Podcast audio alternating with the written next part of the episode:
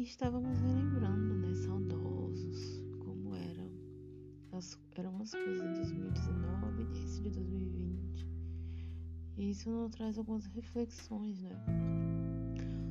Porque antes da pandemia a gente já passava por mudanças individualmente como sociedade, troca de, pres de presidentes, prefeitos, mudanças de residências, de esse tipo de coisa que a gente já tá acostumado só, entre aspas, a passar. Mas aqui, mesmo que não por costume, mas volta e meia a gente passa por algum tipo de mudança, nem que seja um corte de cabelo. Mas aí, né, mas veio a pandemia e fez com que toda a nossa sociedade mudasse sua rotina e seus modos de viver. E aí a gente passou por uma mudança coletiva.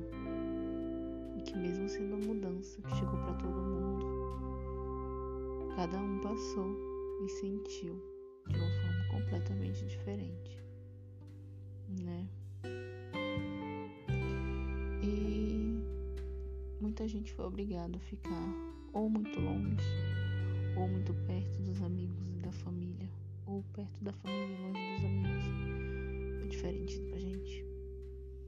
Mas independente disso, estar perto da família é extremamente confortável e desconfortável. Estranho falar isso, né? Mas é a verdade, é a realidade.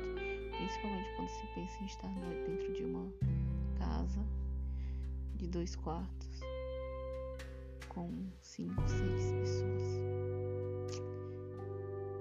Independente disso, todo mundo estava com medo do desconhecido, essa doença desconhecida. Depois veio a saudade do que podíamos fazer antes, a tristeza por parecer que nunca vai ter fim, o estresse de estar numa situação completamente diferente e não saber o que fazer para mudar. E tudo isso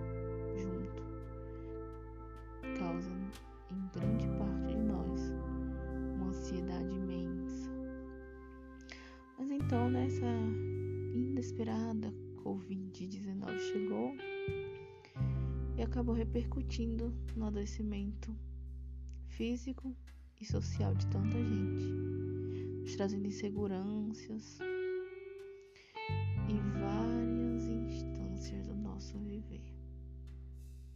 A gente não sabia como seriam as próximas semanas, se eu sair no mercado, seria cometida por essa doença, o medo de trazer essa doença para dentro de casa, para nossa família, para os nossos amigos. O querer estar na rua, o querer estar na universidade, que é o nosso caso, o nosso G2.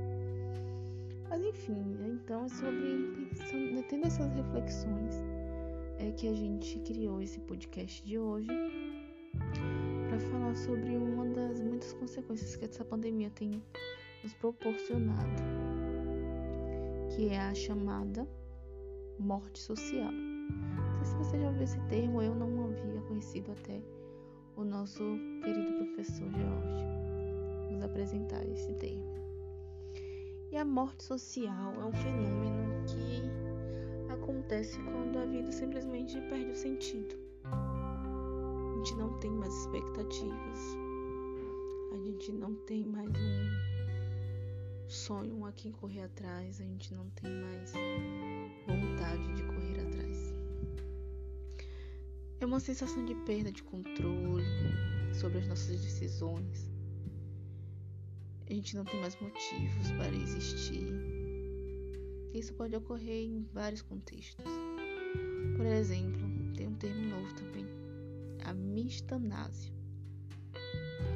A mistanásia está envolvida com o processo de morte social e ela ocorre quando condições desfavoráveis, miseráveis até e fora de hora.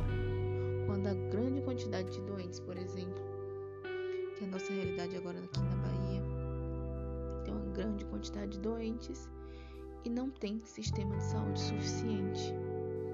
Não tem leite suficiente. O sistema está precário porque são muitos doentes para pouca quantidade de profissionais e de espaço físico até para proteger essas pessoas, para cuidar dessas pessoas. Outro, porém, também está muito relacionado à morte social é quando nosso governo tão ilustre vai contra a lógica científica. Uma pessoa, um estado que era para nos dar perspectiva, nos impulsionar, nos dar esperança, vai contra toda uma lógica sistematizada, científica, focada.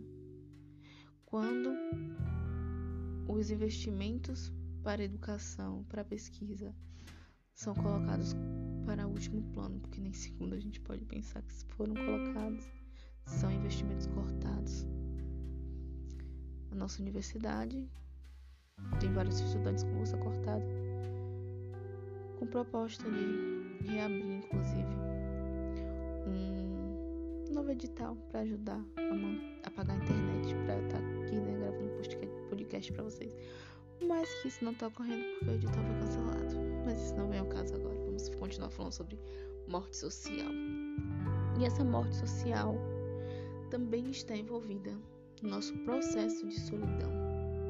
Sim, o processo de solidão, que é o que muita gente tem passado. E antes mesmo da pandemia já passava, mas que foi extremamente intensificado nesse momento.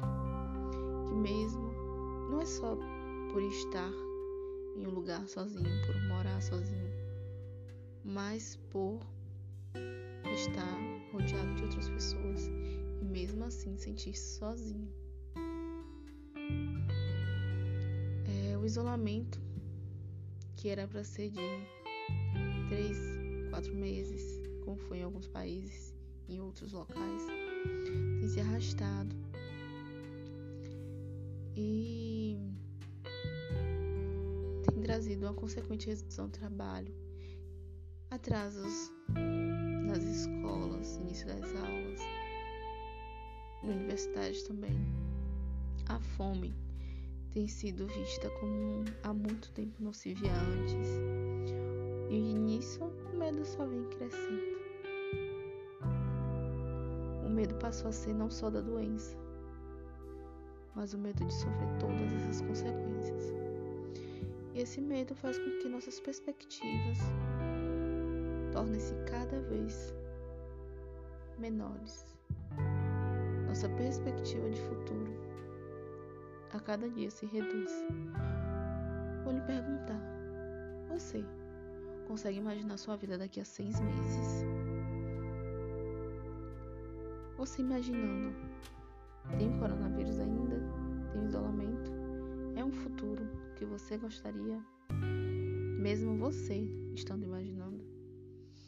Então, acho que tem muita gente que não consegue imaginar e se consegue. Não vê nada além do que a gente está vivendo hoje. Isso é trabalhar. Porque é uma sensação extrema de impotência. Os dias passam e nós continuamos em casa. E devemos ficar em casa para que isso tudo melhore. para que talvez reduza um pouco essa nossa ansiedade que a gente passe a criar mecanismos, tentar pensar em mecanismos que nos auxiliem a passar por tudo isso. Por exemplo, é... ações de autocuidado são fundamentais, tanto para identificar quanto, quanto para trabalhar os gatilhos que nos fazem sentir dessa forma. Escrever pode ser um ótimo aliado. Escrever como se sente, escrever a sua sensação, você identifique as suas fragilidades, os gatilhos que as causam, praticar exercício por pelo menos 15 minutos, fazer meditação e yoga, tomar um banho um pouquinho mais demorado, mas pensando também no planeta que a gente não pode gastar muita água. São essas coisas. Fazer uma ligação para alguém só para conversar sobre nada. Simplesmente deitar céu, pro universo.